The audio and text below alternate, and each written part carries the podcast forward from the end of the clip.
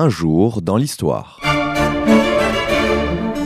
Une émission de la rédaction de Canal Académie.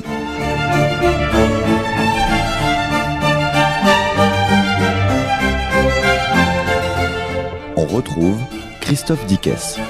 Chers auditeurs, bonjour, merci pour votre fidélité à Canal Académie et à l'émission Un jour dans l'histoire. En 1966, le journaliste français Jacques Duquesne publiait un livre intitulé Les catholiques français sous l'occupation. Cet ouvrage, le premier sur la question, portait un regard absolument critique sur les autorités ecclésiastiques françaises. L'auteur opposait de manière un peu simpliste, il faut le dire, une hiérarchie ecclésiastique pétainiste, indifférente, à de rares exceptions près, au sort de la population juive, certainement craintive et sûrement silencieuse dans le contexte de la politique de collaboration avec l'Allemagne nazie. Jacques Duquesne opposait donc cette hiérarchie aux fidèles catholiques qui, à leur faible niveau, agissaient dans l'ombre, mais de manière efficace. En 1986, le livre a été réédité et Jacques Duquesne persista dans son analyse, je le cite, La plupart des évêques et des prêtres se voulaient alors des guides hors du commun et se prévalaient de leur autorité sans nuance. Or, certains, surtout parmi les plus élevés dans la hiérarchie, se compromirent avec un régime politique, celui de Vichy, comme ils ne l'avaient plus fait depuis la Restauration, et distribuèrent les blâmes aux chrétiens qui ne partageaient pas leur orientation politique ou leur interprétation du devoir civique, allant jusqu'à les accuser de péché. À l'égard de lois et de règlements qui violaient les droits de l'homme, ils n'émirent donc, les évêques n'émirent pas, à la différence de la plupart des épiscopats européens, de sérieuses et nombreuses protestations. Fin de citation.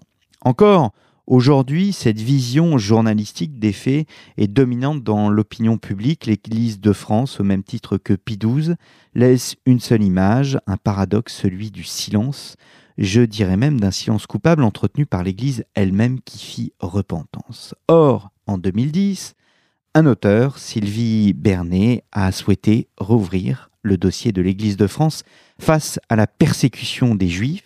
Une thèse de doctorat soutenue par la Fondation pour la mémoire de la Shoah, excusez du peu, en fut le résultat. Cette thèse, quelque peu remaniée pour la rendre accessible au grand public, vient d'être éditée chez CNRS Éditions.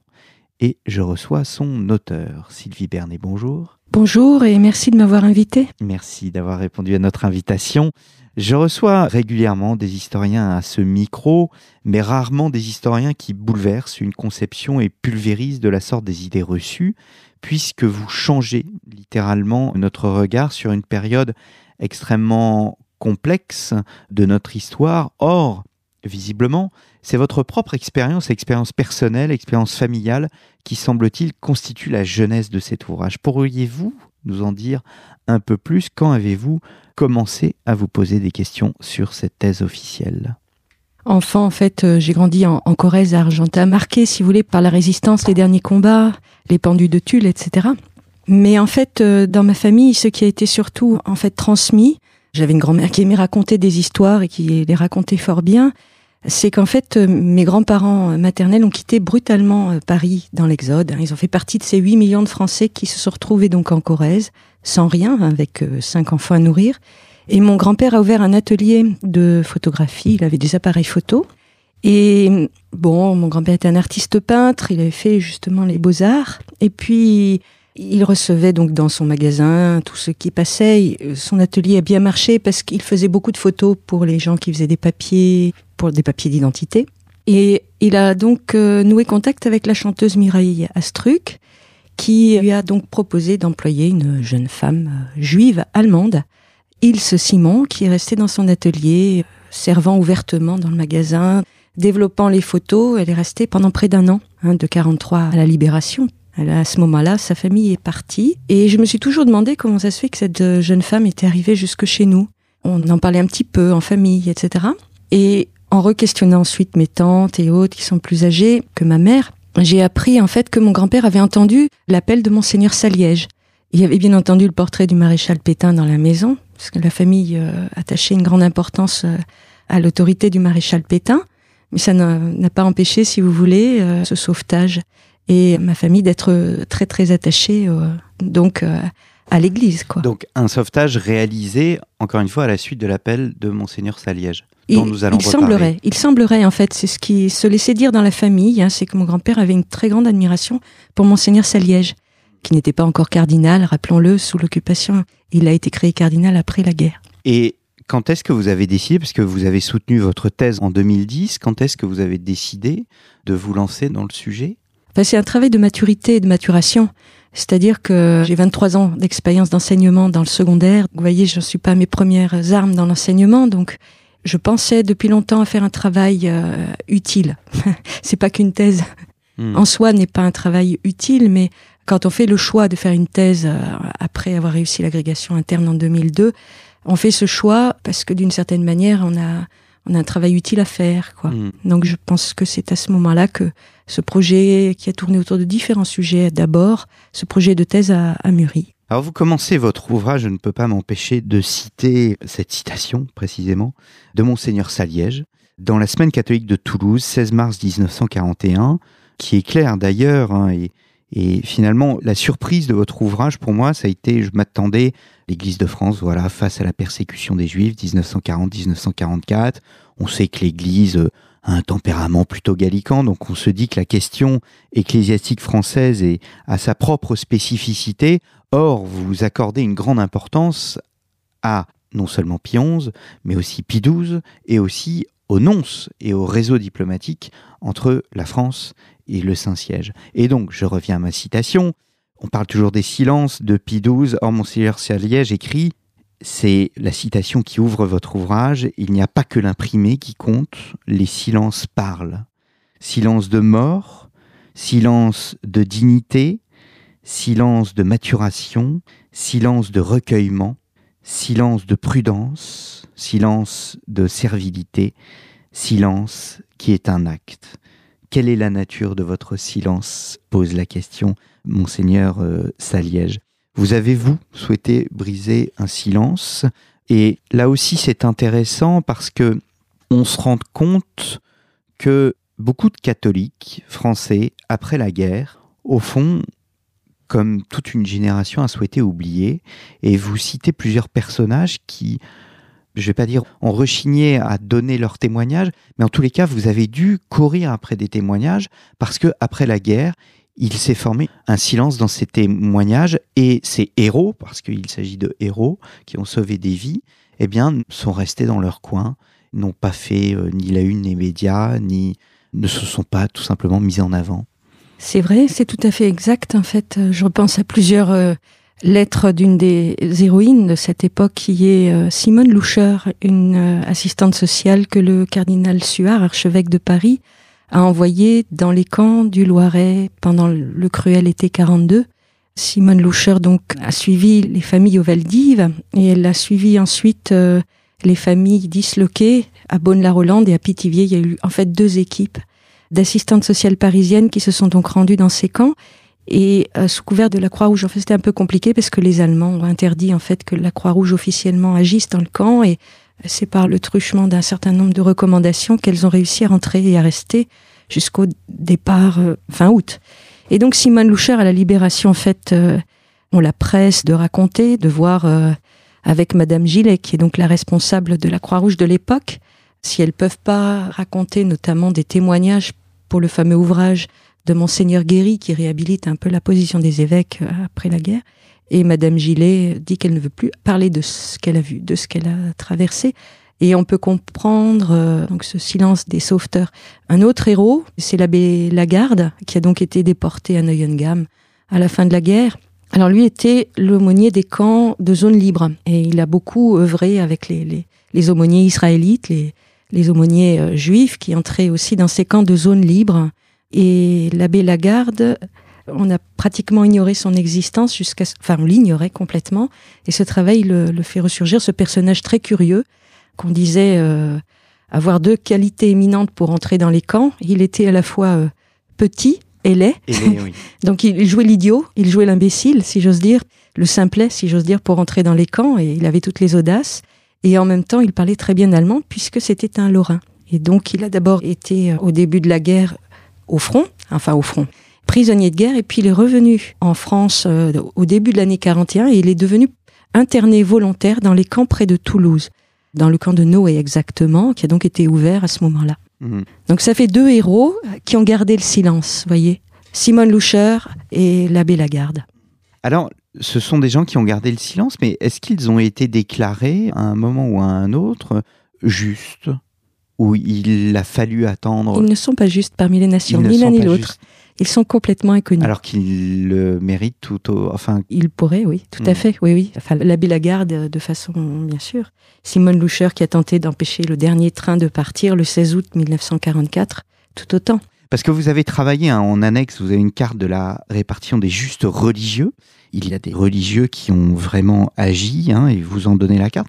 C'est surtout, euh, bien évidemment, dans le sud.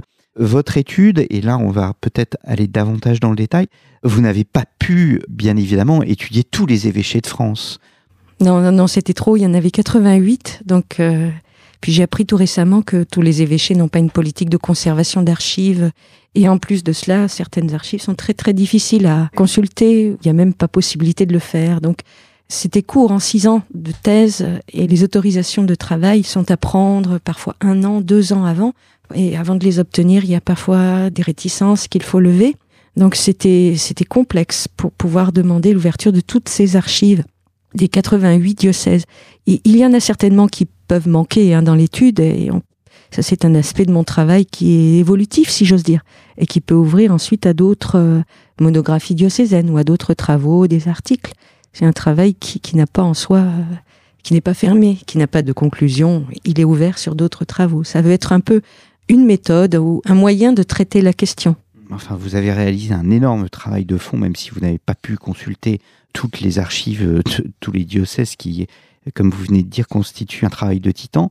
En revanche, vous avez recoupé des informations et vous êtes allé autant dans les archives catholiques que dans les archives juives. Oui, ça c'est très très important. Et c'était une découverte d'abord pour moi de travailler dans le fond du consistoire central israélite, qui est un fonds peu connu et complexe en fait, qui va à la fois euh, conserver les papiers des délibérations du consistoire sous l'occupation, avec euh, des comptes rendus très précis qui m'ont été très utiles, et puis j'ai aussi euh, des papiers des rabbins qui ont été les principaux acteurs des sauvetages et qui aussi ont été frappés à la porte des évêchés pour demander de l'aide. Et c'est à ce moment-là qu'en fait, ça donne un travail tout à fait intéressant de croiser les fonds euh, catholiques et les fonds juifs. Et puis, j'ai aussi travaillé dans certaines œuvres juives, hein, donc Losé, euh, moins les éclaireurs, ça manque un peu. Et puis, j'ai été à Jérusalem travailler donc dans les fonds, dans les dossiers plus précisément des justes. Hein, les justes, euh, pour rappeler un petit peu ce que c'est, donc ce sont des personnes qui, sans demander une rémunération quelconque, ont sauvé au parfois au péril de leur vie, des juifs. Et pour pouvoir être reconnu juste parmi les nations, il faut le témoignage de, personnes sauvées, témoignage vérifié et authentifié, soit par un notaire, soit par les autorités israéliennes. Voilà. Vous êtes à l'écoute euh, de l'émission Un jour dans l'histoire. Je reçois euh, Sylvie Bernet, historienne, auteure du livre L'Église de France face à la persécution des Juifs, 1940-1944, un livre paru chez CNRS Éditions. Nous nous retrouvons dans un instant.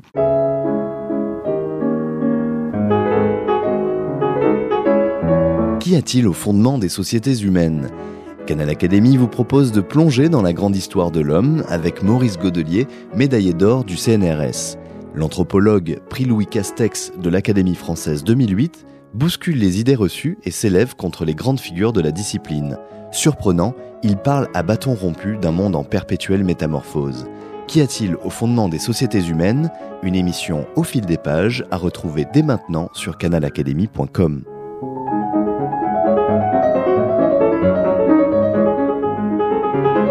Nous entamons la deuxième partie de cette émission consacrée à l'Église de France face à la persécution des Juifs entre 40 et 44, un livre paru chez CNRS Éditions et je reçois l'auteur Sylvie Bernet. Alors votre ouvrage Sylvie Bernet, il y a quatre axes principaux. La période d'avant-guerre, c'est pour ça que le titre est un peu trompeur, mais la période d'avant-guerre, elle est très importante, nous allons y revenir. Le temps du repli, celui de la défaite, le temps des rafles, et enfin le temps des sauvetages. En quelques mots, parce que malheureusement le livre est important, hein, il fait quasiment 500 pages, nous ne pourrons absolument pas tout aborder. En revanche, il y a une période qui est très intéressante, c'est celle de l'avant-guerre. C'est-à-dire que autant au Vatican qu'en France, on observe dès finalement 1933-1934 des protestations qui commencent à s'élever alors, c'est surtout plus marqué en France puisque les autorités juives, hein, donc les autorités du culte israélite, ont sollicité les chrétiens au moment du boycott des magasins juifs orchestré par les SA. Et il y a eu pas mal de meetings euh, auxquels euh, donc les évêques ont envoyé des représentants, que ce soit euh, des anciens aumôniers de la Grande Guerre qui avaient fraternisé avec les aumôniers juifs, autant aussi ils y sont allés eux-mêmes. C'est le cas par exemple de monseigneur Saliège à Toulouse. Et puis des filières sont nées pour pouvoir accueillir des juifs allemands qui ont fui immédiatement le régime. Il y en a beaucoup qui ont fui des 33. À Rome, l'attitude est plus nuancée, si j'ose dire, plus, enfin nuancée.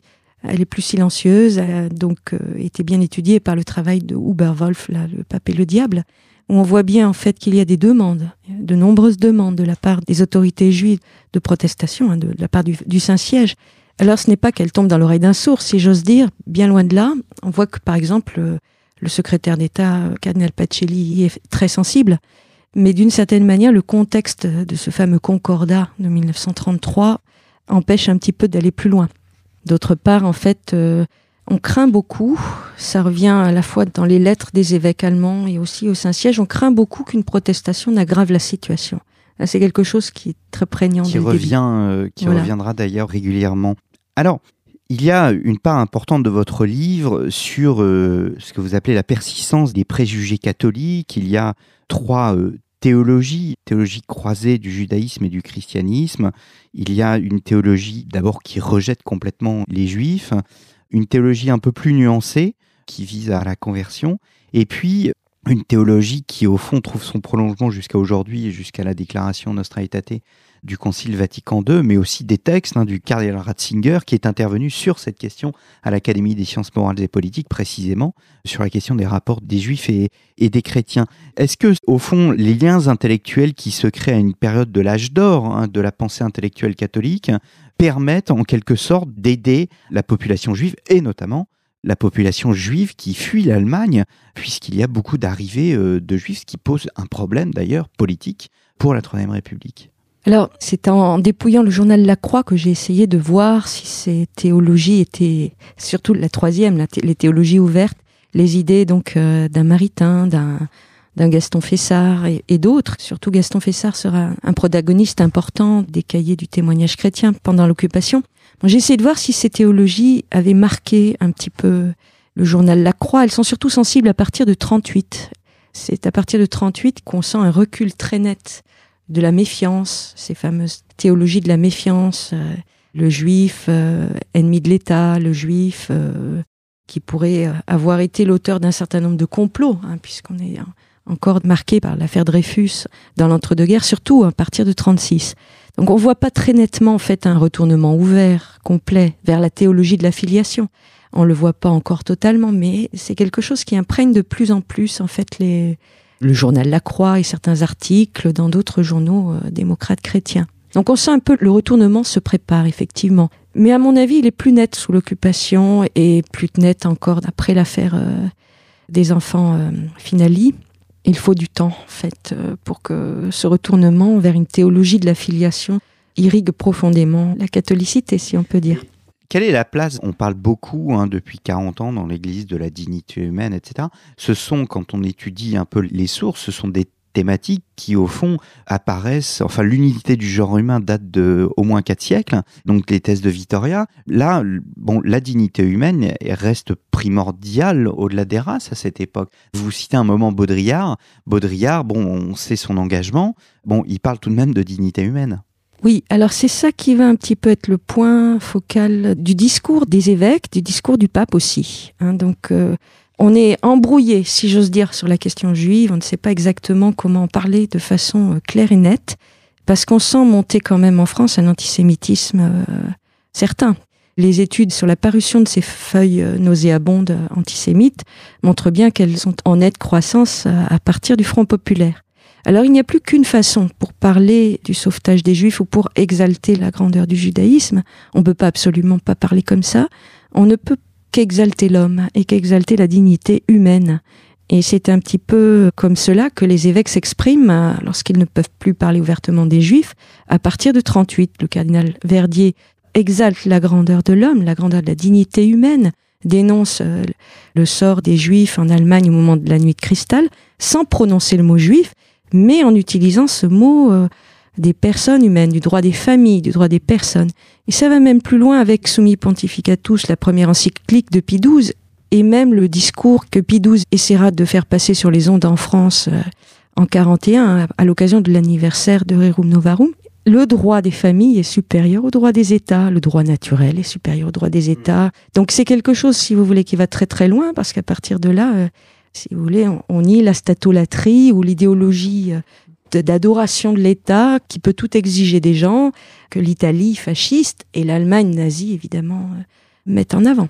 Et ça, c'est bien évidemment critiqué bien avant 1939 et le conflit, c'est très net dans le magistère. C'est très net dans Non abbiamo bisogno, dans l'encyclique qui condamne effectivement le fascisme italien, hmm. cette idolâtrie de l'État. Alors je vais aller plus loin, vous citez euh, Summi Pontificatus, donc Pie XII, qui est la première encyclique, qui est une encyclique qu'il mettra un certain temps avant d'écrire, parce qu'il y aura d'autres priorités peut-être politiques. Il y a une maturation, et, et vous la citez, euh, alors la citation est un peu longue, je prie les auditeurs de m'en excuser. Celui qui appartient à la milice du Christ, qu'il soit ecclésiastique ou laïque, ne devrait-il pas se sentir stimulé et excité à une plus grande vigilance, à une défense plus résolue quand il voit augmenter sans cesse les rangs des ennemis du Christ, quand il s'aperçoit que les porte-paroles de ces tendances, reniant ou tenant en oubli dans la pratique les vérités vivificatrices et les valeurs contenues dans la foi en Dieu et au Christ, brisent d'une main sacrilège les tables des commandements de Dieu pour les remplacer par des tables et des règles d'où est bannie la substance morale de la révélation du Sinaï, l'esprit du serment sur la montagne et de la croix. Et donc, dans cette longue phrase, parce qu'il s'agit d'une seule et unique phrase, il y a trois mots qui sont importants, c'est la révélation du Sinaï. C'est ça. Voilà. Donc Pie XII réalise ce lien. Alors Pie XII que l'on fait, euh, que tout, enfin la plupart des gens considèrent comme un vieil antisémite, eh bien c'est un pape qui réalise le lien entre l'Ancien et le Nouveau Testament. Absolument, mais en plus de cela, bon, il l'avait proclamé en 37 lorsqu'il est venu en France dans son discours à Lisieux. On oublie souvent, c'est vrai qu'il est pétri de rhétorique cicéronienne, donc ses phrases sont très très longues. Alors c'est sûr que un lecteur actuel a du mal à lire du Pie hein. C'est un homme qui parle latin comme je parle français. Donc l'unité de la révélation, et il le montre bien, donc il y a une unité de la révélation dans la loi donnée à Moïse sur le mont Sinaï et dans le sermon sur la montagne, c'est-à-dire les béatitudes. C'est quelque chose qu'il martèle sans cesse. Et à chaque fois, ça signifie quoi derrière? Ça signifie que la racine de l'Église est juive et qu'on ne peut pas, d'une certaine manière, faire du martionnisme, éradiquer la racine de l'Église. Sinon, on tue l'Église. Alors, faute de temps, je vais m'attacher à deux faits principaux historiques. Donc, le premier sera le statut des Juifs. Ensuite, bien évidemment, la rafle du Veldiv dont on commémore cette année l'anniversaire. Le statut des Juifs. Il y a une période, c'est la période que vous appelez la période du repli, c'est la défaite, c'est le traumatisme de la défaite. Quelle est l'attitude de l'Église sur cette question? Est-ce que, au fond, il y a toujours une sorte de méfiance interconfessionnelle? Ou est-ce que l'Église de France n'a qu'un souci, c'est d'abord préserver son propre sort? Ou bien au contraire, commence à se créer des réseaux dans la continuité un peu de ce qui se faisait avant-guerre sur euh, l'accueil des immigrants, euh, des immigrants euh, allemands c'est très délicat de parler d'un statut, il y en a eu deux, et le premier à l'été 40, hein, donc plus exactement à l'automne 1940, ce statut qui exclut les juifs français de la fonction publique. Ce statut est purement d'origine française. Les circonstances dans lesquelles ce texte de loi a été élaboré ne sont pas entièrement démêlées. On n'a pas en fait totalement la, la compréhension. Et on ne sait pas très bien pourquoi la, le nouvel État français, le nouveau régime, se met d'emblée à préparer une loi à un statut des Juifs. Alors ce qu'on sait, ce que je sais, ce qu'on a vu, enfin ce que mon travail montre, c'est que le gouvernement, enfin un membre du gouvernement, plus précisément, Paul Baudouin, et c'est important de dire que c'est Paul Baudouin parce que ce n'est pas parmi tous les membres du gouvernement, euh, ce n'est pas celui qui aurait les tendances antisémites les plus acharnées, et c'est aussi le seul qui est le seul témoin direct qui en parle dans ses carnets. Donc ce personnage a demandé, enfin, l'avis du cardinal Gerlier dans le courant de l'été. Alors l'avis du cardinal Gerlier n'est pas facile à, comprendre, parce que d'un côté, on voit bien que dans la suite des événements, le cardinal Gerlier reçoit le président du consistoire central, reçoit le grand rabbin, devient le meilleur ami, si j'ose dire, de ces personnages, et fait tout son possible aussi pour euh, limiter les internements en zone libre.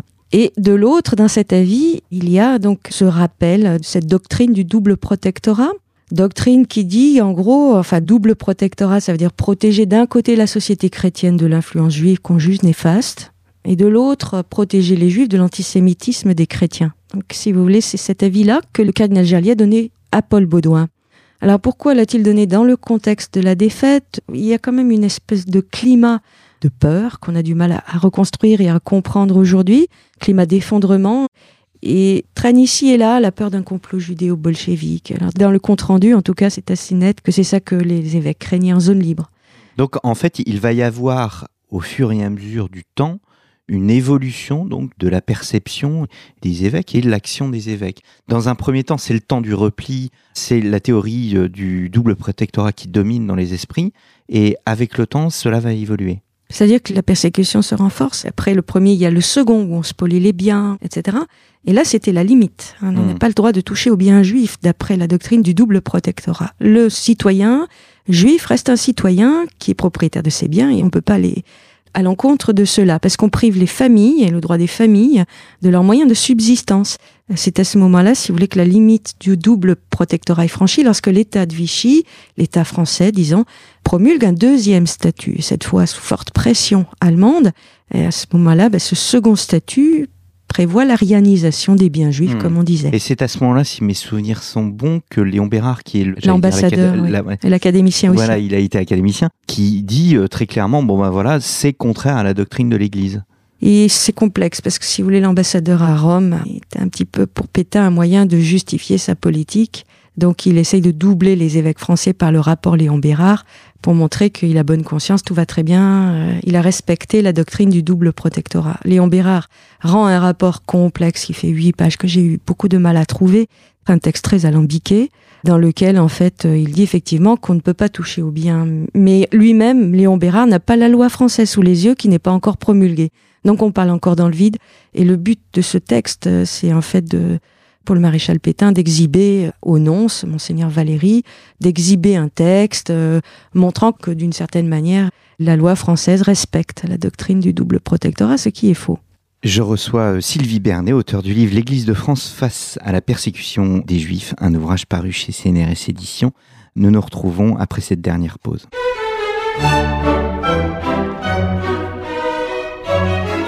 Comment sont réalisées les épées d'académiciens?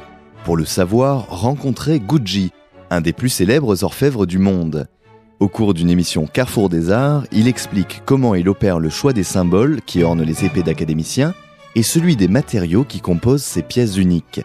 Gucci évoque aussi son parcours de l'URSS à la France. Gucci et les épées d'académiciens, une émission à télécharger dès maintenant sur Canal Académie.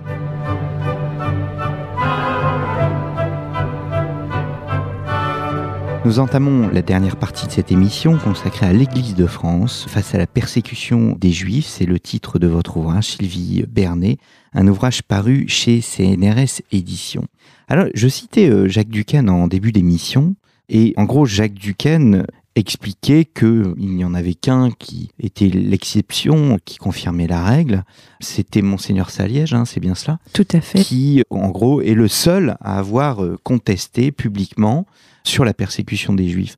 Or, vous montrez en citant les noms que c'est un peu plus complexe. Disons qu'en fait, monseigneur Saliège est en lien avec le cardinal Gerlier. Il y a tout un réseau derrière lui euh, qui s'occupe des camps. Et dans ce réseau qui s'occupe des camps de zone libre, des camps qui sont portes de Toulouse, eh bien, il y a des représentants directs du nonce. Donc, monseigneur Saliège est, est connecté, complètement connecté euh, avec le reste de la conférence épiscopale de zone libre et avec l'annonciature. Et il est assez surprenant de voir que la protestation de Monseigneur Saliège se fait immédiatement après le retour du nonce de Rome, qui est allé faire le nonce à Rome, et bien il a essayé d'empêcher Léon Bérard, puisque je parlais de Léon Bérard tout à l'heure, de donner son son de cloche à Pétain. Et il est allé prendre directement à la source euh, les informations. Il faut protester publiquement et en chair, et pas qu'une fois, pour que les déportations de l'été 42 s'arrêtent. Donc, Monseigneur Saliège, on peut dire qu'il est au centre d'une forme de structure dans laquelle il y a à la fois le Vatican, il y a l'Église de France, et que cette structure travaille de commun accord, au fond, pour protester. Absolument. Parce qu'en zone occupée, au moment de la rafle du Veldiv, le, cardinal Sueur a été empêché de protester publiquement. En fait, sa protestation a été détournée de son objectif et le nonce en a été très déçu.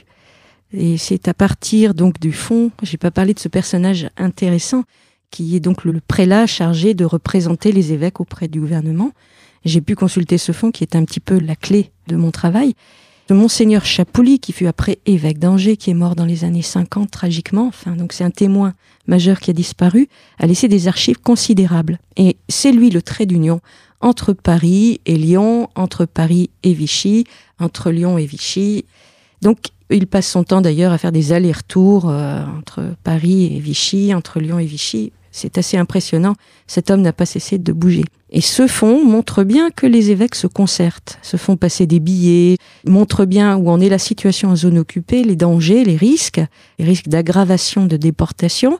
Et ces risques sont donc mesurés et sous-pesés au cours d'une rencontre des scouts au Puy-en-Velay, au 15 août 1942, où quelques évêques de zone libre, dont le cardinal Gerlier, se retrouvent autour du nonce, enfin autour aussi donc des scouts. Et le lendemain ou le surlendemain de cette rencontre, le, cardinal Gerlier dit clairement au grand rabbin Kaplan qu'on va protester publiquement, qu'il va le faire, mais il attend un peu. Alors je me suis demandé qu'est-ce qu'il attend. Et c'est en fait en lisant les mémoires du cardinal de Lubac aussi, là encore, un témoin direct des faits, puisque le cardinal Lubac servait aussi de trait d'union entre monseigneur Saliège et le cardinal Gerlier. C'est donc en lisant les mémoires du cardinal de Lubac que je me suis rendu compte que le nonce faisait l'aller-retour après le Puy-en-Velay et avant la protestation de monseigneur Saliège pour avoir l'avis du Saint-Siège. C'est à ce moment-là que j'ai pu prouver cette concertation des évêques et surtout après, bon, bah, il n'y a pas que Monseigneur Saliège qui proteste le premier, il y a Monseigneur Théas, puis le cardinal Gerlier, puis Monseigneur Delay, Monseigneur Moussaron. D'autres évêques, beaucoup d'évêques se sont prononcés publiquement au cours de rassemblements ou autres. Quand on lit par exemple aussi la semaine religieuse de Monseigneur Martin au Puy, on se rend bien compte qu'il dénonce directement les rafles de l'été 42. Et puis surtout, ce qui est d'impressionnant, c'est que à la fin de l'été 42, beaucoup d'évêques ouvrent les couvents au moment de la rafle du 26 août, parce qu'on parle de la rafle du Veldiv, mais il y a son pendant en zone libre, la rafle du 26 août, et à ce moment-là, les rabbins viennent frapper aux portes des évêchés qui cachent les gens. Qui cachent les gens où? Dans des monastères. C'est complètement contraire aux usages, en fait. oui, c'est-à-dire qu'on doit lever normalement ce qu'on appelle la clôture. Voilà. Et euh, c'est d'ailleurs ce que fera Pidouze euh, à Rome, dans, les, dans, les, couvents, et puis à Castel Gandolfo, où il y aura plus de 3000 ou 5000, 5000 euh, réfugiés. Je reviens sur ce que vous disiez sur la rafle du Veldiv. Est-ce que l'on peut dire que les protestations de l'Église de France ont amené une forme de ralentissement de ces rafles Alors c'est délicat parce qu'au point de départ, donc cette espèce de comptage pour l'été 42 est délicat à manier. Bon, pour répondre simplement, Bousquet s'était engagé à livrer, mettez des gros guillemets, à livrer 40 000 personnes et ils en ont livré 42 000. Donc, de fait, les objectifs, si j'ose dire comptables, sont remplis. Et d'ailleurs, Laval argumente sans arrêt là-dessus, hein, on le voit bien. Il ne cesse de dire, de toute façon, à cause de vos protestations, j'étais obligé d'en livrer plus. Il y avait environ 300 000 juifs, hein, c'est ça en France? Oui, 300, 320 000 suivant les statistiques. La répartition est très très difficile à, à avoir sur le territoire parce que, évidemment, les personnes se cachent, changent de lieu, etc. Donc c'est très difficile d'arriver à les répartir dans les différents endroits. Donc il est difficile d'affirmer que l'Église a eu un rôle sur le ralentissement des, des, rafles de l'été 42 c'est difficile de l'argumenter. Par contre, le rôle de l'Église continue en sous-main, si j'ose dire, jusqu'en 44. 42 000 juifs déportés à l'été 42, et ensuite, les années suivantes, 17 000 puis 16 000. La dernière période, la période de l'année 44, est très cruelle. Mais ce que montre aussi mon travail, c'est qu'il y a eu un intense. Les évêques ont travaillé au corps, on peut dire ça comme ça. Hein, donc euh, le secrétaire général de la police, mais aussi les instances italiennes, pour que la police se retire des opérations de rafle. En 43, il y a eu trois mois sans déportation, trois mois sans arrestation et déportation de Drancy. Et surtout, ce qui est très important, c'est que le cardinal Suard et Pie XII ont œuvré auprès des Italiens qui avaient toute la partie euh, orientale de notre pays, hein, donc du lac de Genève globalement jusqu'à la côte d'Azur. Les Italiens contrôlent cette zone après donc l'invasion totale du pays en décembre 42 à peu près. C'est à ce moment-là que l'occupation italienne se met en place. Et les Italiens refusent d'appliquer les mesures de Vichy à l'encontre des Juifs dans leur zone. Et les Italiens refusent d'arrêter les Juifs. Alors, ils le font pas comme ça par pure générosité, enfin, si j'ose dire, ils le font parce que le cardinal Suard et XII leur demande de résister aux pressions nombreuses de l'ambassade d'Allemagne sur l'Italie. Alors, il y a une chose dont on n'a pas parlé, c'est le. Alors, oui, on a parlé des couvents, mais il y a au-delà des réseaux de solidarité qui se créent, mais même pas pendant la guerre. Bien avant la guerre, vous montrez que ces réseaux, tout ce qui va pouvoir se passer pendant la guerre pour sauver des gens, eh bien, est la conséquence de liens de liens qui se sont créés, et le mot lien est très important dans le sens de Saint-Exupéry, que lui donne Saint-Exupéry dans le Petit Prince. Les liens se créent avant la guerre. Tout à fait. C'est le cas notamment euh, autour d'Edmond Michelet à Brive. C'est le cas de Monseigneur de Solage, de Monseigneur de Courrèges à Toulouse. C'est le cas euh, à Lyon avec le fameux abbé Glasbert et puis euh, un comité d'aide aux réfugiés. C'est le cas autour de Monseigneur Raymond à Nice. Et c'est le cas aussi à, Paris, autour de l'archevêque de Paris, prédécesseur du cardinal Suard, le, cardinal Verdier. Il y a eu pas mal, effectivement, de filières qui se mettent en place pour accueillir les réfugiés d'Europe euh, centrale, les réfugiés juifs, bien sûr, qui n'avaient nulle part où aller, hein, parce que personne n'en voulait, ni les Suisses, ni les Américains. Mais vous dites bien, hein, c'est dans votre conclusion, c'est le diocèse est le cadre principal de l'organisation caritative et c'est le diocèse qui est dirigé donc par l'évêque. Oui, parce qu'il n'y a pas d'organisation centralisée. Il n'y a pas de secours catholique. Donc l'évêque, euh, c'est un peu l'évêque, euh, si vous voulez, encore héritier de la, de la période concordataire. C'est l'évêque euh, qui dirige les œuvres. Et l'évêque est vraiment le patron de son diocèse. Bon, il y a énormément hein, de choses. Vous citez, j'ai en mémoire notamment une forme d'invective de Pétain, je crois, à l'égard de Gerlier lors d'une réunion sur la protection de sur les juifs c'est bourré, bourré d'anecdotes, de faits absolument précis qui sont sortis des archives et qui montrent le lien entre l'Église catholique et le monde juif. On n'a pas parlé des protestants, mais les protestants ont un rôle également. L'Église catholique est liée au monde protestant sur ces questions. Tout à fait, mais c'était déjà comme ça avant la guerre. Hein. Le pasteur Bugner, le président de la Fédération des Églises réformées de France, travaillait avec le cardinal Verdier et quand euh, la ligne de démarcation coupe le pays, le pasteur Bugner continue ce travail, euh, si j'ose dire, de défense du judaïsme avec le cardinal Gerlier. Ce que montre mon travail et qui est très novateur, c'est que le cardinal Gerlier n'a plus d'audience à Vichy à partir de l'été 41. Et il est très mal vu. Il est très mal vu, euh, en dépit de ce fameux discours qu'on lui a souvent reproché quand le maréchal Pétain est venu à Lyon. Gerlier a dit aujourd'hui la France c'est Pétain et Pétain c'est la France. Bon alors cette phrase lui a été cruellement euh, reprochée à la Libération et par la suite. Mais euh, il faut reconnaître que le cardinal Gerlier, qui est resté très fidèle au maréchal, puisqu'il a même euh, témoigné en sa faveur à son procès en 45, était très mal vu à Vichy. Alors j'ai une dernière question, Sylvie Bernet. Quand on lit votre travail, on se dit mais pourquoi au fond y a-t-il eu une repentance de la part de l'Église de France? Est-ce que c'est parce que pendant la période de repli, eh bien, elle n'apparaît pas comme euh, n'apparaît pas dans toute sa blancheur. Et au contraire après elle prend conscience et puis après le deuxième statut comme vous l'avez expliqué elle réagit. Pourquoi cette repentance? Je pense qu'il est resté dans les mémoires une forte trace de culpabilité pour la question de l'été 40 et pour la question aussi de l'année 41 au moment de la mise en place des deux statuts. À ce moment-là on a un petit peu l'impression que l'Église fait d'abord le choix d'elle-même, hein, c'est-à-dire le choix de profiter, si j'ose dire, de la Révolution nationale pour retrouver une légalité perdue, hein, mm. puisqu'elle n'avait pas de légalité euh, réellement établie depuis les lois de séparation. On a l'impression en fait que c'est ça qui a motivé la repentance, c'est-à-dire cette forme un peu d'égoïsme des évêques qui privilégient d'abord l'école catholique euh, dans les premiers mois de l'occupation, et on a oublié quelque part aussi ce volet des sauvetages qui a mis un peu de temps à s'organiser. Hein, parce que les protestants étaient plus efficaces et plus rapides pour venir au secours des juifs. Enfin, c'est la réputation qu'ils ont laissée. Alors du même coup, euh, voilà. Puis beaucoup de sauveteurs sur le terrain, hein, de sauveteurs comme le, le père Chaillet ou le père Braun, ont eu l'impression un petit peu que les autorités hiérarchiques voulait les calmer. Et puis d'abord, il y a eu aussi une profonde rupture entre ces sauveteurs sur le terrain qui étaient vraiment plutôt gaullistes et les évêques qui sont restés jusqu'à la fin euh, de fidèles soutiens du maréchal. Donc je pense que c'est l'ensemble des raisons qui a motivé cette repentance. En tous les cas, vous montrez, Sylvie Bernet, que cette période est bien complexe et qu'on ne peut pas la juger d'un bloc qui est aussi facilement qu'on ne peut le faire aujourd'hui euh, dans les médias. La mémoire euh, oublie facilement et l'histoire rétablit et vous rétablissez l'histoire. Et nous vous en remercions. Merci beaucoup.